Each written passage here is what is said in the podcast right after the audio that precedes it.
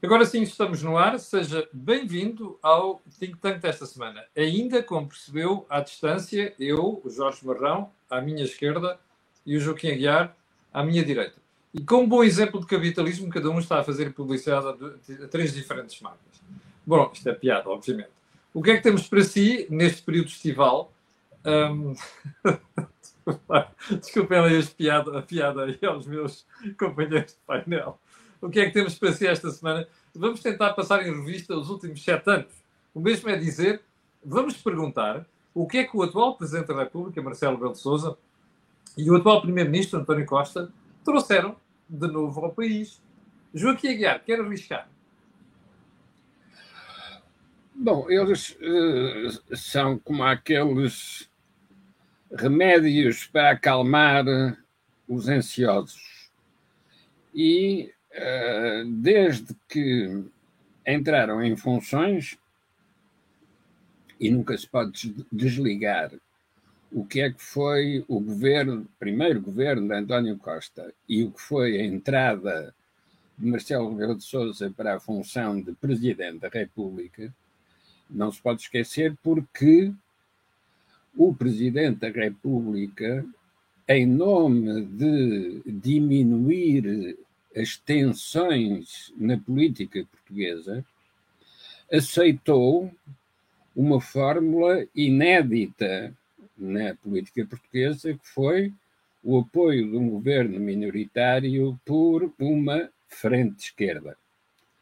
Isso que Marcelo Rebelo de Sousa aceitou quando tomou posse de, como presidente, teve como consequência uma ruptura dessa aliança quando os dois partidos à esquerda do governo minoritário retiraram o seu apoio para a votação de um orçamento. O que é que aconteceu ao presidente Marcelo Rebelo de Sousa perante essa evidência? Ficou na mesma, isto é, não achou que tivesse que explicar aos portugueses o que é que tinha acontecido entre a sua adesão ao governo de maioria de esquerda e o seu apoio continuado a um governo minoritário, até que esse governo minoritário se transformou numa maioria absoluta de um só partido.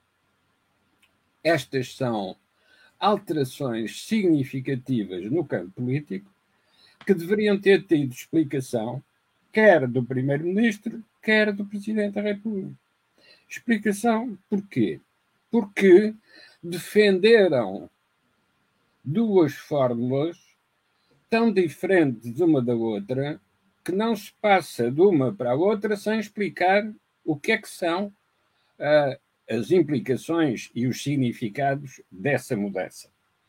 Porque não fizeram isso, também já não vão a tempo de fazer. Porque, entretanto, a crise internacional e a crise do padrão de ordem internacional vai ter uma tal importância que se sobrepõe a todas essas questões de política interna ou de política nacional. Mas é uma pena que não tenham tido a oportunidade de fazer essa explicação. E porquê?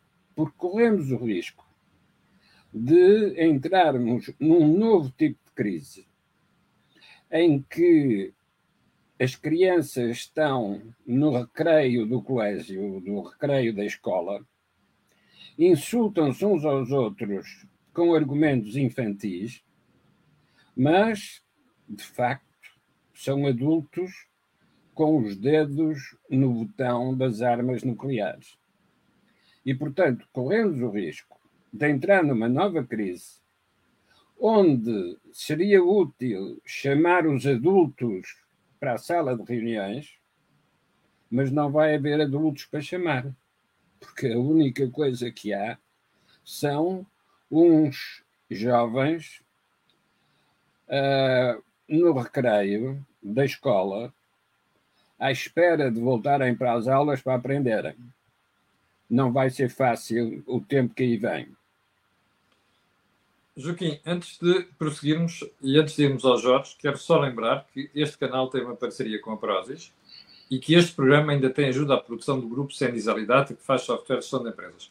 Jorge, uh, para início de conversa, a mesma, uma vez que estávamos a falar de recreio um, e dos miúdos, qual é a tua interpretação em relação aos sete anos da dupla Costa-Marcelo? O que é que Portugal ganhou durante estes sete anos ou o que é que não ganhou?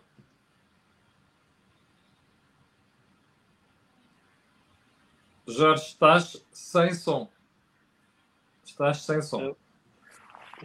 Eu acho que Portugal aprendeu o que é, ganho, o que é, o que é ter um presidente e um, um primeiro-ministro com grandes capacidades de comunicação, com grandes habilidades políticas, uh, com grandes conhecimentos do terreno político, mas com uma incapacidade permanente de afrontar uh,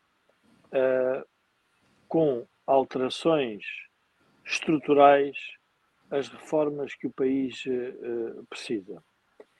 E, e, e, nós temos que. O Joaquim começou por fazer uma espécie de uma retrospectiva histórica do que é que foi os mandatos. Nós temos que nos lembrar que uh, nós saímos da agitação. Uh, primeiro, tivemos o golpe palaciano, se quisermos, do, do, partido, do Partido Socialista. Depois tivemos um golpe eleitoral. É bom relembrar isso. Portanto, a chegada ao poder do PS é resultante destes dois tipos de golpes. Uh, eu diria o golpe palaciano, que foi a alteração da liderança do PS, que obviamente foi feita dentro do, do, do regime que o PS tinha, mas que por detrás estava uma permanente desgaste do, do então líder do PS, António José Seguro, e depois tivemos o golpe eleitoral que foi a reviravolta da constituição do governo em que o partido uh, não, não, é o, não foi o mais votado, foi o que formou o governo. E, e depois surgiu a ideia de que o país estava completamente crispado e, portanto, tivemos duas personagens que se, de, que se dedicaram à descrispação do país. E a pergunta que nós temos que fazer é: mas o que é que essa descrispação do país nos trouxe? Basicamente, nos trouxe foi uma gestão mediática das crises que a realidade vai impondo, e essas crises uh, não são, obviamente, todas elas responsabilidades nem do Primeiro-Ministro nem do Presidente, mas são crises que resultam que, da, da, das circunstâncias da evolução dos acontecimentos, mas também depois nós notamos que nenhum deles foi capaz de criar uma pressão para que a sociedade pudesse ter mudanças significativas. E houve uma espécie de uma um arco interessante que era nós estávamos a caminhar num sentido que era o sentido mais, eh, se quisermos, austero da Europa, mas ao mesmo tempo mais reformista. Bom, sentido que o país precisa é de uma uh, uh, restituição de rendimentos uh, à custa de quê? E à custa de quê temos que lembrar foram de duas variáveis que uma foi controlada pelo próprio governo, que foi os impostos, e os impostos indiretos, e a outra que foi a, a política do BCE. Portanto, nós nos próximos anos não vamos ter nada de novo com esta dupla. E isto é que torna a leitura da crise internacional muito mais, uh, diria, preocupante. Inquietante. é inquietante. Porquê? Porque nós já sabemos que vão fazer uma gestão mediática fantástica da crise, mas não vão alterar nada de concreto da realidade portuguesa. Vejamos coisas concretas. O que é que nós estamos a fazer relativamente à saúde? O que é que nós estamos a fazer relativamente à energia? O que estamos a fazer é, na saúde, atiramos, atiramos chavões ideológicos e palutas ideológicas que já deveriam ter sido ultrapassadas, digo eu, uh, assumindo que as sociedades têm sempre um comportamento de evolução positiva e que não voltam atrás. No caso português, com este governo, voltou atrás, isso é notório. E quando falamos nas questões de energia, o que estamos a ver é tentativas de silenciar quem diz que a energia vai aumentar, a eletricidade vai aumentar, Uh, quem diz que os preços vão aumentar porque no mundo uh, fantasioso de António Costa do seu governo a inflação não devia existir, mas a pergunta é: ele só é governo porque a inflação existe? E é importante que os portugueses percebam isto. O governo é governo porque tem inflação. Porque sem inflação significaria que não teria tido a ajuda que teve do Banco Central Europeu. E o Banco Central Europeu, com a sua política monetária, criou um regime inflacionista que hoje reconhece e que vai ter que arrepiar caminho. Portanto, vejamos as contradições de tudo isto. Quer dizer, ataca a inflação sabendo que foi a inflação que o fez sobreviver. E agora vai tirar responsabilidades a quem? Uh, aos empresários que têm lucros chorudos e, e vai tentar reprimir os trabalhadores para lhes dizer que depois não se preocupam que eu vou-vos devolver tudo. Ora, é esta, diria, é estas incongruências, estas inconsistências, estas habilidades que o país já conhece. Já conhece. A questão que nós temos que nos colocar é saber até onde é que pode ir este regime de habilidades políticas. É muito provável que não vá muito longe. E não vai muito longe porquê? Porque a crise que nós temos e a crise mundial que nós neste momento estamos a sofrer é uma crise muito séria que vai abalar, uh, obviamente, os sistemas políticos, já está a abalar todos os sistemas políticos, o americano, o, o europeu, uh, a correlação de forças na própria Europa. Mas é bom relembrar, antes, antes do programa eu estava a pensar um pouco sobre o que é que nós iríamos falar. E lembrei-me de uma coisa que talvez gostasse de partilhar aqui com os ouvintes, que é o facto de nós hoje termos uma economia muito mais desenvolvida, porque o mundo em geral teve um crescimento de produtividade enorme, que resultou de todo um acumular de capital nas sociedades, de conhecimento, de capital financeiro, de produtividade. E, portanto, as recessões, ainda que sejam sempre dolorosas, não atiram grandes franjas da população para um limiar, não é de pobreza, mas um, um limiar de, eu diria, de, de, de, de vida coletiva muito grave. Ainda há qualquer rendimento que as pessoas ainda se podem agarrar. E, portanto, é, é como diria, é, é, como se diria, é, é uma sociedade rica que se torna um bocadinho menos rica, mas não se tornou totalmente pobre. E, portanto, é uma sociedade que aguenta esses choques. E as pessoas, com uma sociedade mais envelhecida, estão mais resignadas. E, portanto, a grande resignação é resultante também do nosso crescimento económico. E isso não é mau. Não quer dizer que nós devêssemos ser mais pobres para que, no caso dessas crises, nós fizéssemos as reformas. Mas aí leva um ponto que o Joaquim, que o Joaquim há pouco referiu uma, uma expressão que eu acho que é, que é verdade, que é a figuras anestesiantes da política portuguesa. Uhum. Se, ne, se, nós tivéssemos que uh, atribuir, e obviamente aqui posso ser um bocado leviano e superficial, mas eu diria que se tivéssemos que dar um cognome ao professor Marcelo, podíamos dar o anestesista. Uh, o anestesista. Porquê? Porque o anestesista é o corpo até está doente, mas tira-nos a dor. E portanto, tira-nos a dor e portanto. Mas, mas, mas Jorge, uma pergunta, uma pergunta que eu tenho para ti e para o Joaquim é isto. Reparem, como vocês próprios já disseram, nós estamos perante uma crise. E não é uma crise que daqui a um ano ou dois anos ela já se instalou, já cá está.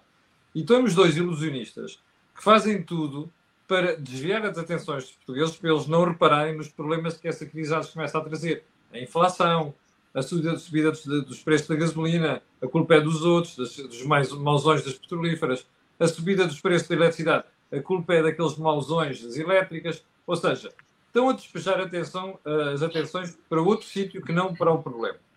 Mas a pergunta que eu tenho para fazer é como é que um Presidente da República, que não tem necessariamente ter preocupações com o Poder Executivo, não é capaz de perceber que ele é a única figura que tem de alertar o país para esta dormência que o Primeiro-Ministro lhe quer imprimir. O que é que leva um Presidente a fazer isso? E para o Joaquim, que já tem memória histórica e tem trabalhado com três Presidentes, eu tenho ainda outra pergunta. É que nós já tivemos momentos na história em que tínhamos bons primeiros-ministros e maus presidentes. E já tivemos momentos na história em que tivemos bons presidentes para péssimos primeiros-ministros. Ora, o que nunca tivemos foi dois péssimos protagonistas. um péssimo Presidente da República e um péssimo Primeiro-Ministro. Ou seja, como é que a gente sai desse buraco? Uh, não sei se começa a responder ou se é o Joaquim. Joaquim, quer avançar? Tá bem, eu avanço. Uh, avanço recuando, como, como é recomendável nas estratégias. O caranguejo é assim. O caranguejo é assim. Uh, e recuo para onde? Para a revisão constitucional de 1982, que teve a participação ativa de Marcelo Rebelo de Sousa, embora o nome que fica associado a esse processo seja o Almeida Santos. O que é que significou essa revisão de 82? Que o governo deixou de estar dependente da confiança do Presidente da República. Uhum. E, portanto, o Presidente da República, para afastar um governo, precisava de dissolver o Parlamento. Claro que sempre que foi preciso mudar de governo, dissolveu-se o Parlamento, não é aí que está a questão. A questão está o que é que pensavam aqueles que defenderam essa revisão constitucional. Uhum. Porque se fizeram isso é porque tinham um objetivo. E o, o objetivo era libertar o governo e o Parlamento da ameaça de um presidente que era singular, é uma pessoa isolada, uh, da ameaça de um presidente que em qualquer altura podia desfazer os negócios e entendimentos políticos estabelecidos no Parlamento. E, portanto, havia que criar uma segurança que impedisse a mão presidencial de interferir no lançamento dos dados no Parlamento. E, portanto, a mão visível teve de ser cortada. E teve de ser cortada para permitir que os entendimentos parlamentares se desenvolvessem. Não foi muito eficaz esta mudança uh, na Constituição, mas trouxe para o primeiro plano a questão da responsabilidade do Presidente da República. Porque se o governo não depende da confiança política do Presidente, então o Presidente pode deixar um governo esgotar-se até que se torna inevitável o seu afastamento, sem que o presidente tenha de ser o responsável por conduzir a vassoura que limpa o lixo. Ora, essa uh, desresponsabilização do presidente é o que permite a Marcelo Rebelo de Sousa apoiar e desapoiar os governos de António Costa porque, de facto, a confiança política não é do Presidente da República. Ó Joaquim, eu percebo quando o Joaquim vai buscar a parte da alteração formal, ou seja, a parte da alteração constitucional. O problema é que os poderes de um Presidente não se esgotam naquilo que está escrito na Constituição apenas. E como o Joaquim foi conselheiro de mais dois presidentes, sabe isso perfeitamente. Por exemplo, um, Mário Soares já foi presidente depois da revisão constitucional foi um presidente muito interventivo, que soube utilizar os seus poderes para não, não é, as pessoas podem, uns podem dizer dificultar, outros poderão dizer para ser mais assertivo naquilo que é a função que um governo deve ter, apesar dessa alteração constitucional. E nós não vemos Marcelo fazer isso. Oh, Camilo, uh, o Mário Soares era um presidente que tinha uma ideia para Portugal. Sim. Uh, e nunca foi preciso ninguém perguntar-lhe qual era a ideia que ele tinha para Portugal, porque era óbvio que ele tinha uma ideia para Portugal. Comparativamente, Marcelo Rebelo de Sousa não tem uma ideia para Portugal. Tem uma ideia para os conflitos que existem no interior da sociedade portuguesa. É um pouco a imagem e semelhança do secretário-geral da ONU, o amigo e colega António Guterres, amigo e colega de Marcelo Rebelo de Sousa. Visita de casa. O que temos visto nas suas declarações faz uma análise rigorosa, correta, mas depois não tem atuação, não tem instrumentos para atuar, nem os criou, nem diz que não tem instrumentos. Ora, esta comparação entre o secretário-geral das Nações Unidas num tempo de crise internacional e o Presidente da República em Portugal num tempo de crise de orientação política da sociedade portuguesa, esta comparação mostra que na origem está a mesma deficiência estrutural. É falta de vontade. Têm análise, mas não têm coração, não têm vontade, e muito menos músculo. Também com a idade que têm, já não é para terem músculo. Uh, em comparação com outros presidentes, o general Yanes tinha uma concepção de Portugal, mas não podia executar uma ideia para Portugal porque nem sequer os instrumentos institucionais tinha. Convém não esquecer que o general Yanes teve que inventar o que era a função presidencial, porque não havia função presidencial em, em, em Portugal. Havia um presidente que era dependente do chefe de governo e, portanto, o exercício da função presidencial nunca tinha existido. Terá existido no tempo do rei, mas desde que apareceu a República, a única coisa que tivemos foram governos de emanação do Parlamento, onde a autoridade do Presidente da República dependia dos entendimentos no Parlamento e nos partidos. Portanto, o general Leandro teve que inventar isso. O doutor Mário Soares teve que bater-se pela sua ideia para Portugal. O, doutor Marcelo Rebelo Souza tem que assistiu isto, é ator e protagonista em todas estas situações, o doutor Marcelo Rebelo de Souza tem um problema, é como é que ele evita ser Marcelo Caetano. Isto é, como é que ele evita ficar numa situação em que, conhecendo todo o diagnóstico que o leva a essa situação, não tem instrumentos para atuar.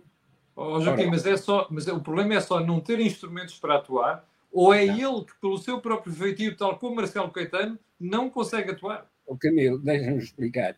Não tem instrumentos para atuar, mas são os mesmos instrumentos que tinha o Dr. Mário Soares. Ou seja, não tem instrumentos para atuar, nem tem vontade para criar os instrumentos.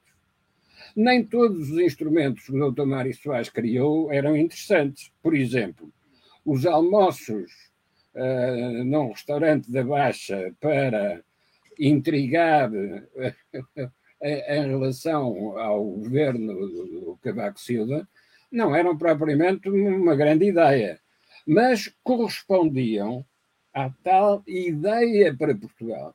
Isto é, o doutor Mário Soares considerava que tinha que se opor ao professor Cavaco Silva. E, portanto, usou os recursos que tinha. Nem todos eram eh, dignos da função presidencial, mas era melhor isso do que não fazer nada. Ora, Marcelo Rebelo de Sousa não quer fazer nada mas não quer reconhecer que não quer fazer nada. Mas nós e dispensávamos um presidente assim, Joaquim, sobretudo num momento como o atual. Não percebi. Nós dispensávamos um presidente assim, sobretudo num momento como o atual. Porque se há momento em que não se pode ficar sem fazer alguma coisa, é agora. Não é só isso. Já era assim com Marcelo Caetano e ele ficou sem fazer até que veio o terremoto. Agora, a questão é diferente, porque estamos numa situação idêntica àquela em que esteve Salazar na altura de 37, 38, 39, na vizinhança da Segunda Guerra Mundial. Estamos num momento de mudança dos equilíbrios internacionais e onde a função presidencial é fundamental para preservar a autonomia de Portugal. Porque se Portugal for com os outros, é indiferente quem é o, o presidente português.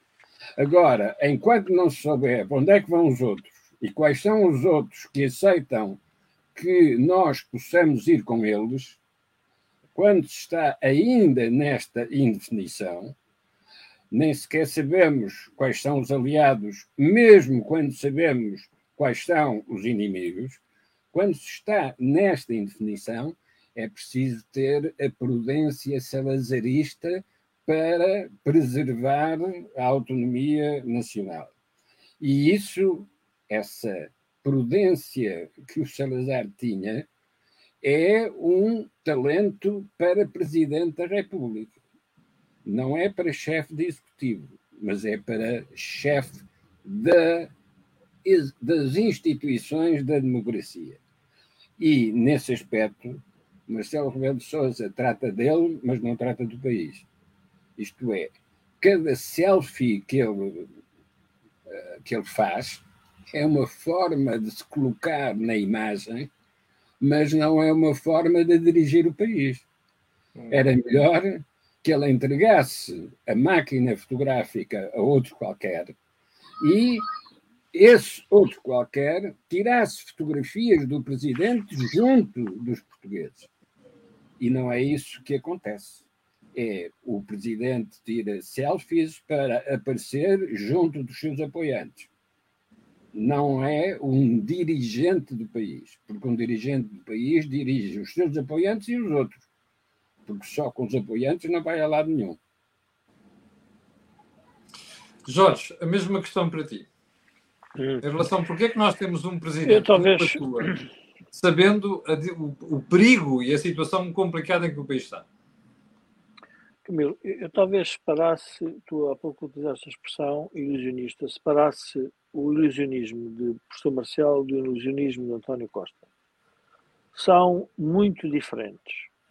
Uh, diria que para, que para chegarem ao poder podem ter sido iguais, mas no exercício do poder são diferentes.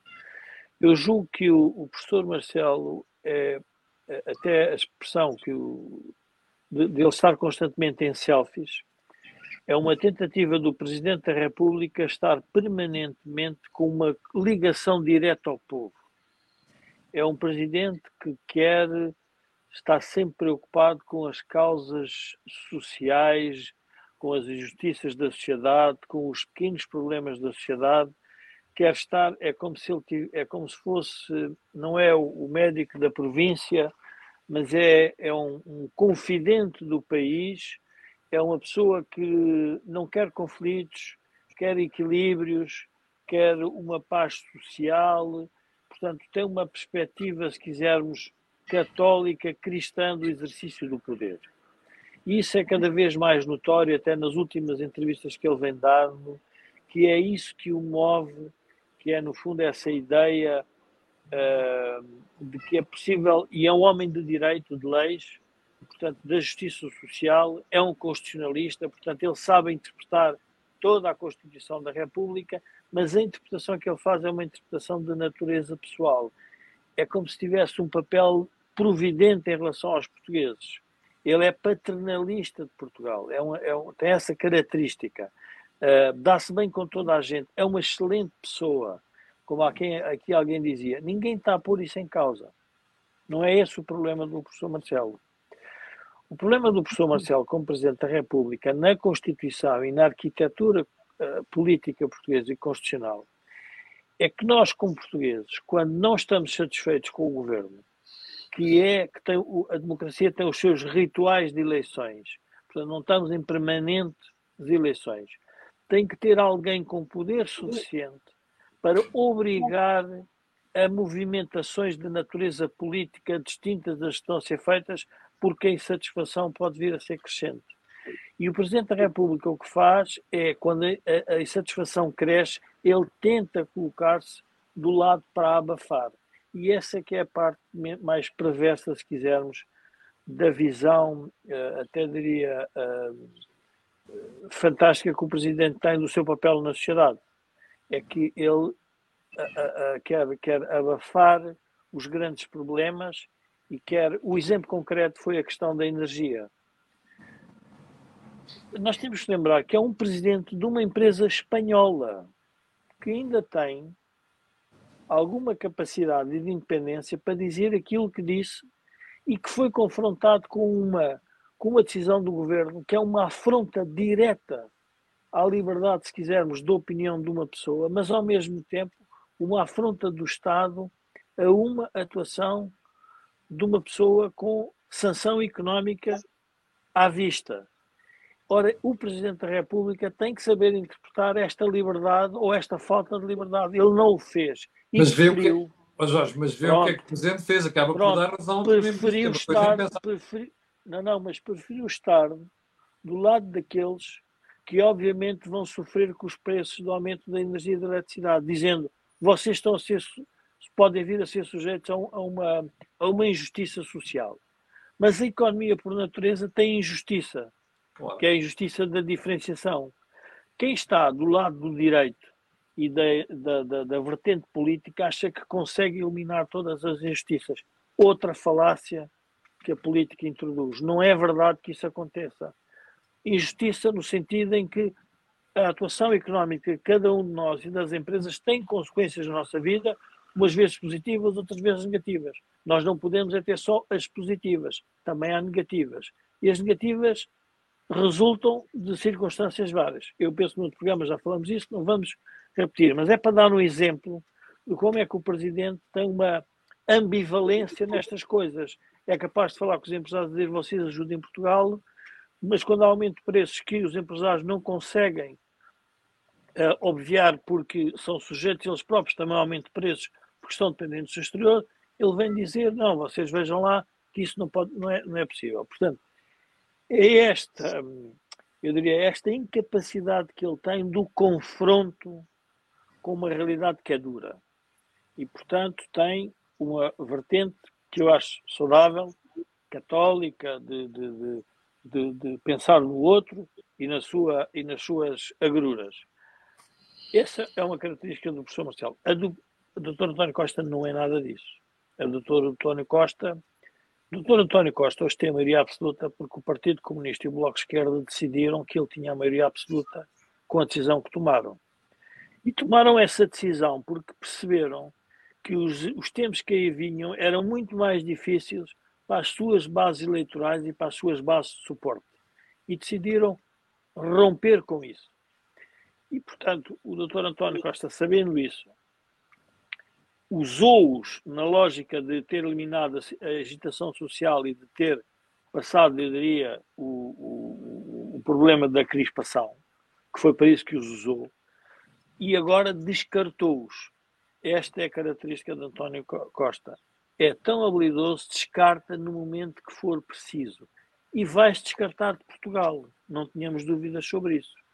Vai-se descartar de Portugal, porquê? Porque Portugal não está numa situação nada fácil. E eu só queria também eh, relembrar as pessoas do seguinte: porque é que é difícil para nós comentar a situação política portuguesa com o professor Marcelo e com o, o, o Dr. António Costa? Porque qualquer pessoa que traga algum sentido de realidade e alguma visão mais negativa ou mais realista ou é considerado um catastrofista ou está ao serviço de algum interesse, ou seja, nós é como se a sociedade tivesse abafada, tivesse um pensamento único. E esse pensamento único resulta do que da necessidade das que as atuais eh, estruturas de poder têm de manter o poder. E aí António Costa sabe manter o poder. Eu diria que o ilusionismo do António Costa é para manter o poder. O professor Marcelo já ninguém o tira de lá mas o Partido Socialista, os, os portugueses podem no tirar de lá. Mas, Jorge, ele sabe que. Mas uma pessoa que tem este comportamento nunca vai ficar na história. Aliás, estava a pensar hum. agora naquilo que o Joaquim dizia. Marcelo tem um problema, é não se parecer com outro Marcelo, chamado Caetano, não é?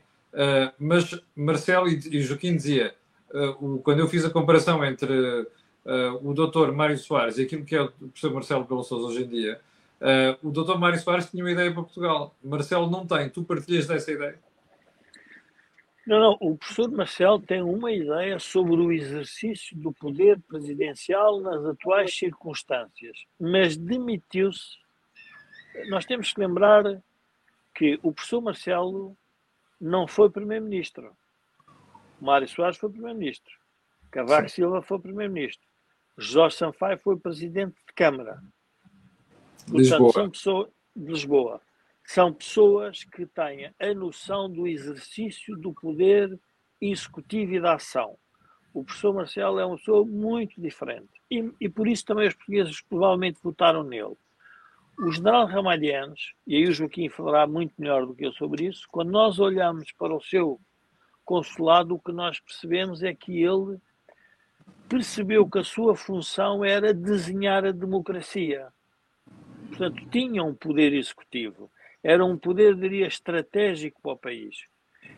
O professor Cavaco Silva levou o conhecimento que tinha de primeiro-ministro para a estratégia da presidência da República. O doutor Mário Soares levou o seu conhecimento político para um exercício de um cargo em momento complexo.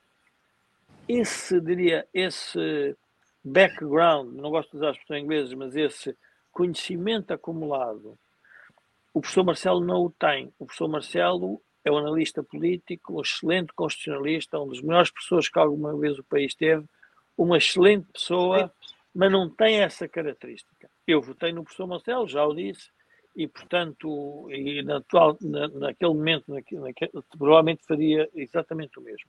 Onde eu quero chegar é cuidado, porque o problema do país é que tem duas pessoas que, por razões distintas, querem entrar na zona da ilusão.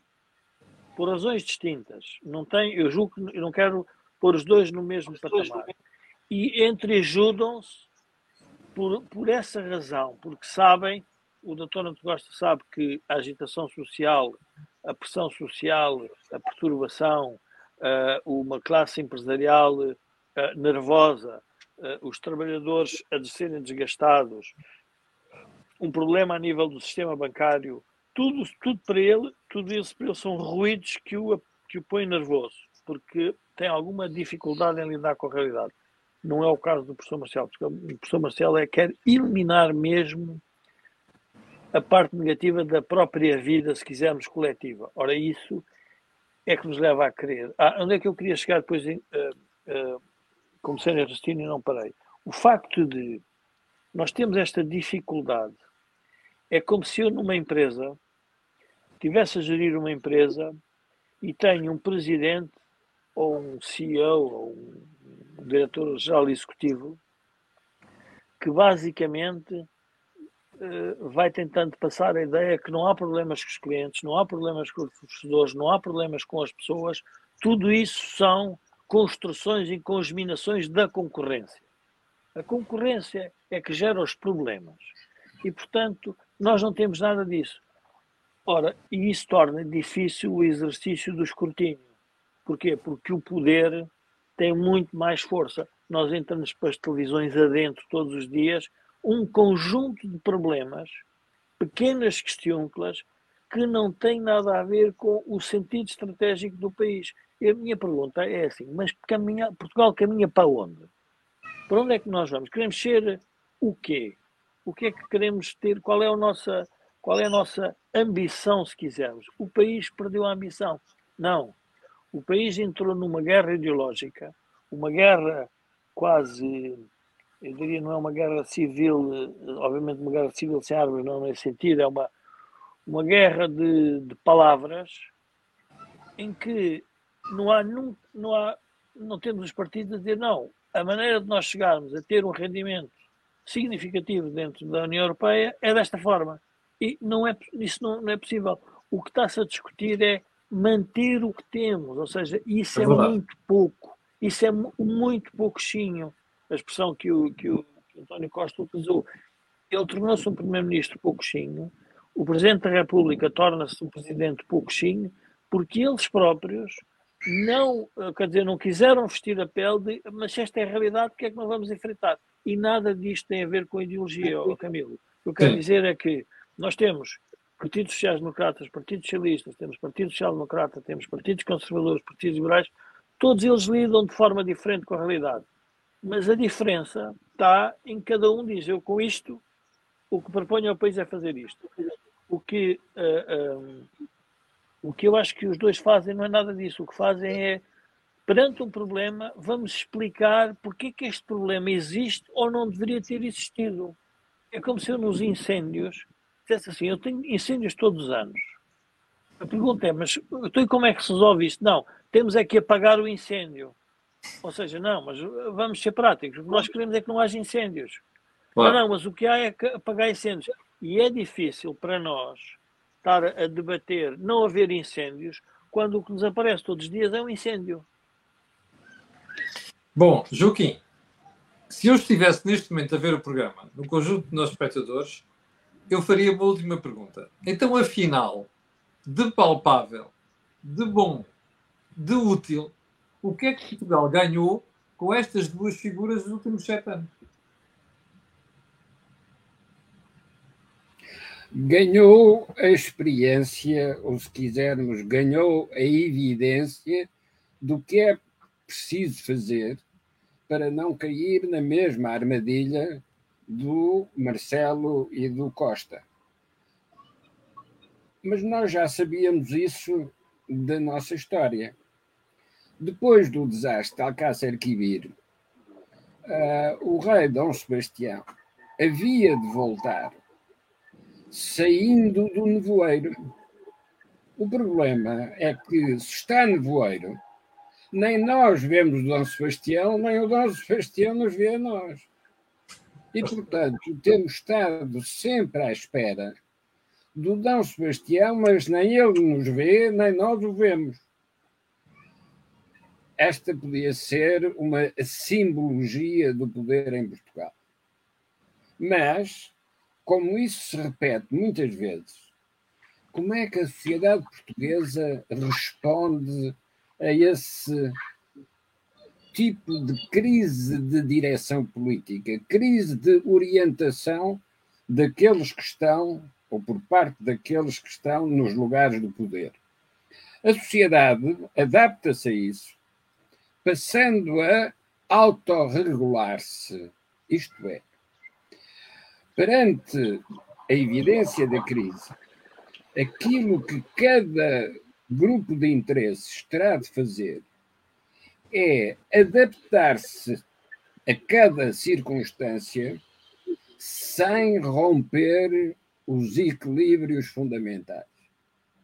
Isto é, a prudência passa a ser a linha de orientação que cada um segue.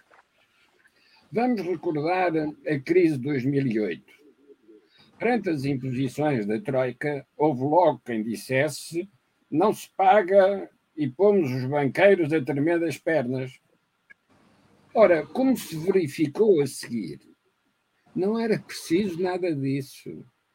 Bastava estar muito sossegadinho a gerir equilíbrios e as instituições europeias iam se encarregar de resolver o problema sem precisarmos de estar a ser classificados como os caloteiros que não pagam as dívidas. E, pelo contrário, não pagamos as dívidas, mas passamos a ser os bem comportados só porque dissemos que queríamos colaborar na recuperação da economia para podermos pagar a dívida. Isto mostra como as atitudes dos corajosos ignorantes podem ser muito piores, podem ter consequências muito mais negativas do que a prudência de quem, conhecendo os mecanismos, se coloca na posição de beneficiar desses mecanismos. Ora, é isso que nós estamos hoje obrigados a fazer. Não vale a pena esperar pelas orientações do poder político, porque elas não vão chegar. Não vão chegar até nós. E mesmo que houvesse a intenção de formular essas orientações políticas, não é provável que elas chegassem, uh, fossem difundidas pelos canais de comunicação social e chegassem à população. Por isso é que é a população que tem de adotar os comportamentos que são adequados quando não há linhas de orientação bem definidas, ou se quisermos, quando há muito nevoeiro. Justamente quando há muito nevoeiro, é absolutamente essencial a autocontenção e a autorregulação. Não entrar em desequilíbrios porque depois não sabemos como é que recuperamos o equilíbrio. A loucura foi a arquivir. Depois, a segunda parte da loucura foi a população acreditar que o rei louco ia voltar. Nunca voltou. E é isso que nós precisamos não esquecer. É que o rei louco nunca volta. E por Portanto, isso, podemos esquecer que não podemos voltar a eleger um primeiro-ministro e um presidente como Costa e Marcelo. A cautelar os desequilíbrios. Uh, Jorge, uh, já, já, agora aproveito para dizer que está aqui uma pessoa a dizer que, como o Joaquim fez referência a, a Dom Sebastião, está aqui uma pessoa a dizer que se Dom Sebastião voltasse, pirava-se de imediato a ver a atual situação. E se calhar tem razão. Ó oh, Jorge, a mesma pergunta para ti. Olhando aqui para o lugar de espectadores e para aquilo que nós temos, o que, o que é que afinal nós ganhamos nestes sete anos? Com o Marcelo e Costa, se é que ganhamos alguma coisa. Há, uma, há uma aprendizagem política evidente, que é a chegada do, do Partido Comunista e do, do, Bloco de Esquerda à área do poder, o que é que isso significou para o Partido Socialista. Um, e o que significou para o Partido Socialista foi uma, uma. Julgo que dentro do Partido Socialista tem que haver, obviamente, uma, uma paz podre, há uma, porque houve uma radicalização, se quisermos, das políticas que sempre foram mais sociais-democratas, uma parte delas do Partido Socialista, e portanto eu acho que isso nós, eh, nós aprendemos todos com isso e penso que é uma história que tão, tão rapidamente não se vai voltar a, eh, a repetir. É, é difícil, Camilo, no momento em que uh, nós tentamos ocultar a realidade e que a responsabilidade da realidade é dos atores, menos dos próprios responsáveis políticos, o que nós percebemos é que o exercício do poder pelo poder, sem uma ideia para Portugal, é apenas uma, eu diria, é, o, é o passar, é o, é passar do tempo e dos anos. Vamos todos envelhecendo, vamos todos empobrecendo relativamente, vamos todos discutindo o país, vamos todos dizendo que o povo é que está errado porque votou mal no, no, no Presidente da República, Marcelo Rebelo de Sousa, e no Dr. António Costa, mas isso o que revela é que é a descredibilização da política, quer dizer, a grande contribuição. Os próximos, diria, quer candidato presidencial, quer candidatos presidenciais ou primeiros-ministros de Portugal, têm que ser pessoas que tenham que vir com ideias do que é que querem fazer a Portugal porque o que não querem fazer, nós já temos essa experiência, portanto já não podemos, os portugueses que a viveram não podem vir dizer que não o conheceram, já conheceram o que é, é um presidente que, como é que faz a gestão do seu, do seu mandato presidencial, na lógica em que o fez, e um primeiro-ministro que basicamente está eh, ao sabor dos acontecimentos, mas que tem uma estratégia muito fina e essa é imbatível, que é manter o poder e continuar o Partido Socialista a dominar as forças, as forças de poder em Portugal. E, portanto, ter essa. Nós não ganhamos, eh, não, não, não ganhamos com, com isso. O que é que nós podemos ter ganho com o professor Marcelo? Uh, com, com, o professor Marcelo, e é importante nós, nós percebermos isto, é o professor Marcelo, ao mesmo tempo, só que o faz de uma forma que eu diria que não é uma forma que provavelmente nós gostássemos, mas é uma fórmula uh, faz uma demonstração dos pequenos problemas do país de forma recorrente, porque ele visita tudo e todos, fala com toda a gente, mas vai demonstrando.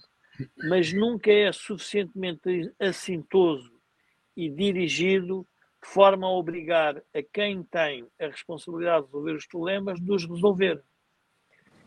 E eu diria que a sua, diria que, e aqui vou ser um bocado, uh, se calhar pouco, pouco elegante, mas é assim, a sua vertente católica leva-o a tirar a responsabilidade do juízo final para a vida eterna. Ora, nós temos que perceber que há gerações de portugueses que ganham há duas décadas entre 900 e 1200 euros. É verdade. E, portanto, atirar isso para a vida eterna, para, para, para, o juízo, para o juízo final, parece muito pouco. E, portanto, o Presidente da República é aí que eu acho que ele tem a grande falha. Ele não acelera a história. É um Presidente que não faz com que o país se mova. É um Presidente que gere o que está em movimento, mas diz, mas não, não é um acelerador de história. Sim. E isso é que nós faríamos, faríamos falta a nós neste momento. Nós estamos a cerca de nove minutos do final do programa, mas eu não queria irmos até ao fim hoje sem ouvir a vossa opinião, sem, sem uh, a vossa opinião em relação à notícia do dia de hoje, que é um ex-diretor de informação do canal de televisão, que é convidado por um ministro das Finanças que foi colaborador desse mesmo canal e aceita ir para o cargo de consultor. Joaquim, vamos esquecer os nomes das pessoas e vamos tentar perceber o que é que isto significa para o jornalismo em Portugal. Oh, Camilo, a, a reação imediata dos comentadores foi discutir o salário. E isso. Isso é o que menos preocupa. E isso revela a nacionalidade dos comentadores.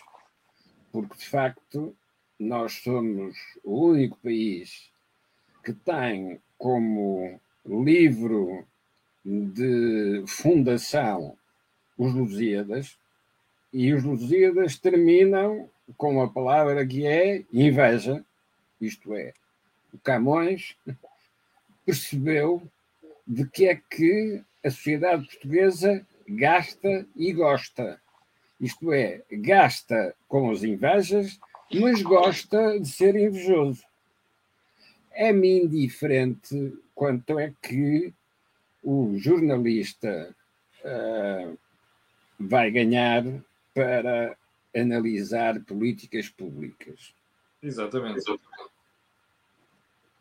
O que não me é indiferente é que um ministro considere que deve chamar uh, um jornalista para fazer análise de políticas públicas. Mas é este governo também chamou um especialista dos petróleos para analisar o futuro da economia portuguesa. Portanto, uh, penso que estamos numa situação em que se procuram especialistas para fazer milagres. Ó Joaquim, e, e, a relação entre uma profissão de escrutínio é e o poder? construído por especialistas tem o mesmo aspecto do milagre da igreja. Há uns santos e nós fazemos preces aos santos para que o problema se resolva. E há santos para todas as maleitas. Portanto, trata-se é de escolher o santo certo para tratar a maleita que nos preocupa. Portanto, nós estamos a produzir uh, balcões de farmácias para tirar as receitas que hão de tratar dos males. Como eu disse há pouco, nos períodos de crise, não vale a pena procurar o especialista e a receita. Nos períodos de crise, ninguém sabe como é que vai sair da crise. Só sabe que quer sair. E, portanto, tem de se colocar em posição onde veja qual é a direção que as circunstâncias estão a ter para estar na via por onde o cortejo vai passar. E quem estiver nessa posição tenha a oportunidade de orientar o cortejo para a rua certa. Regra básica para um chefe militar. Quando um regimento se revolta e sai do quartel, a melhor solução é pôr-se à frente do regimento, fazer dar a volta e tornar a entrar pela porta do quartel. Estas são as gestões certas da crise quando os militares já saíram do quartel, não vale a pena convencê-los que não devem fazer isso. O melhor é colocarem-se à frente de, do, do, do regimento e, à frente do regimento, conduzi-los para a direção certa. Foi isso que nos salvou em 74, 75. É essa atitude, e recordem o 25 de novembro de 75. Tinha sido fácil, no 25 de novembro de 75, destruir metade do país. Mas o que se fez foi exatamente o contrário. Foi ganhar para continuar com o país inteiro. Mas alguém ganhou e alguém perdeu. O que importa é nunca esquecer quem ganhou e porquê, quem perdeu e porquê. Ok, deixa-me ouvir aqui o Jorge. Já estamos mesmo no final. Quando os mesmos problemas surgirem, nós temos um critério para selecionar e escolher. Acho okay. que vamos estar na situação de ter que utilizar esses critérios a muito breve prazo. Ok. Jorge, um, qual é a tua opinião? Bom, antes de mais, eu tenho que fazer a minha declaração de interesses, porque eu sou uh, amigo do Sérgio Figueiredo. Eu também, já e, fiz hoje na pronto, televisão, no programa da manhã, sim, sou amigo não, do Jorge, já fomos colegas de redação, do Sérgio aliás. Pronto, eu sou, eu sou amigo do, do Sérgio Figueiredo e, portanto, reconheço-lhe todas as suas competências, qualidades, virtudes e também defeitos.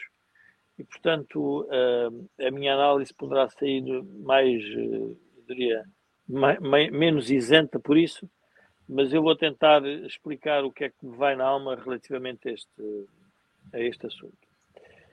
Uh, em primeiro lugar, há uma, há uma. Vamos, vamos à questão mais substancial. Quando o Primeiro-Ministro uh, quer centralizar a comunicação e agora o Ministro das Finanças vai buscar um ex-diretor de jornal e de televisão com muita experiência e grande conhecimento para conhecer junto das pessoas do, da, da, da, sociedade civil o impacto das políticas públicas, significa que vem aí borrasca. Ou seja, está-se a preparar para. Temos que encontrar pessoas que nos ajudem a suavizar a leitura que vão fazer das nossas políticas públicas. Provavelmente elas vão ser um bocadinho mais agressivas do que provavelmente estariam à espera. Portanto, esta é a leitura política que eu vejo.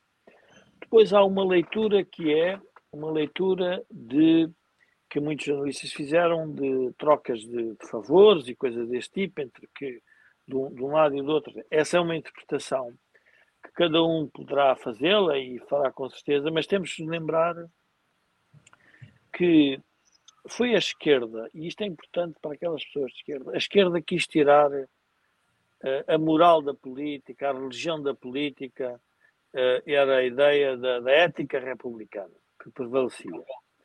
E criou agora uma nova moral. E, portanto, a nova moral é um certo asceticismo de todas as pessoas em relação a tudo o que seja a relação com o poder. E, portanto, aqui temos de ter algum cuidado porque é uma interpretação sempre um bocadinho uh, mais, mais, mais perigosa. Agora, vamos a outra questão que eu acho que o Joaquim referiu, que é a questão do salário. Eu não sei qual é as questões de natureza pessoal da vida do, da, da, das pessoas, da, da, vida da pessoa em concreto, uh, mas há uma coisa a mim que me preocupa no jornalismo, que é a falta de independência financeira e económica dos grupos, ou a, a potencial falta de independência dos grupos económicos e dos próprios jornalistas. Nós não é, a falar. Para mim, não é, para mim não é potencial, é verdadeira.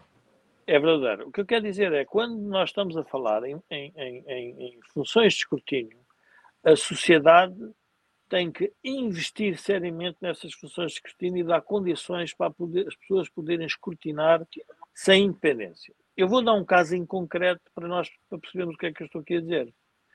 Se o Camilo tivesse um contrato de prestação de serviços com o Estado em que tivesse dito aquilo que disse sobre a energia e se esse contrato fosse o único que sustentasse a tua vida e o Primeiro-Ministro fizesse aquele decreto, na prática nós sabíamos o que é que ele estava a fazer. E é esta falta de entendimento sobre as pessoas de escrutínio e, obviamente, isto é um problema muito sério para as sociedades de, na democracia, porque quem escrutina o poder é sempre o jornalismo e, portanto, isso tem que ser uh, feito de forma muito clara. E depois há uma outra, uma outra dimensão que aí quer Fernandina, quer Seixas Figueiredo, não se podem nunca escapar. Que é, a partir do momento em que ambos tomam esta decisão e é livre, são livres os dois para o fazerem, não temos nenhum problema com isso, há uma coisa que nós ficamos a saber, é que as pessoas numa sociedade que quer mais transparência, estas revolving doors, estas mudanças entre a política, profissões de escrutínio, e quando estamos profissões de escrutínio, são reguladores, é o caso de Mário Centeno, uh, são, é o caso de, de juízes, de auditores, de juízes, tudo. Tudo o que seja fazer rodar essas pessoas que andaram a escrutinar o poder, que foram poder e agora vão escrutinar o poder, tudo isto torna a sociedade fragilizada, porque a sociedade depois não deixa de, uh, não deixa de ser, desconfia, desconfia da independência da pessoa, não é da instituição, porque a instituição até lhe pode parecer que é independente, mas está sempre desconfiada. E eu acho que ambos não se podem uh, esquecer que prestaram um mau serviço. Vai, vai, vai. Agora, uh, que podem no fazer e que querem no fazer, não vejo problema nenhum com isso. Agora, não se esqueçam que isso depois tem consequências. consequências. Portanto, é estas consequências de longo prazo que às vezes nós não tomamos em consideração nas nossas decisões. Uh, e, portanto, é basicamente isto que eu te queria. Muito bem, dizer. chegamos ao final do programa de hoje. Eu quero lembrar que o canal tem uma parceria com a Prozis e este programa tem ajudado a produção do grupo Sendis Data. E quero recordar que na próxima semana vamos manter também o Think Tank, embora eu e o Joaquim iremos estar em estúdio e o Jorge estará à distância. Portanto, será daqui a uma semana. Para o final, fica o pedido sempre às mil e poucas pessoas que ainda há pouco estavam a ver o programa, quero pedir a estas e as outras aquilo que peço sempre colocarem um gosto, fazerem partida nas redes sociais. Já sabe porquê? Aquilo que houve aqui não houve em mais sítio nenhum. Quanto a nós, você e eu, amanhã às 8 da manhã estaremos de volta. Para os Jorge, o Joaquim, uma grande semana. Voltaremos na terça-feira. Muito obrigado.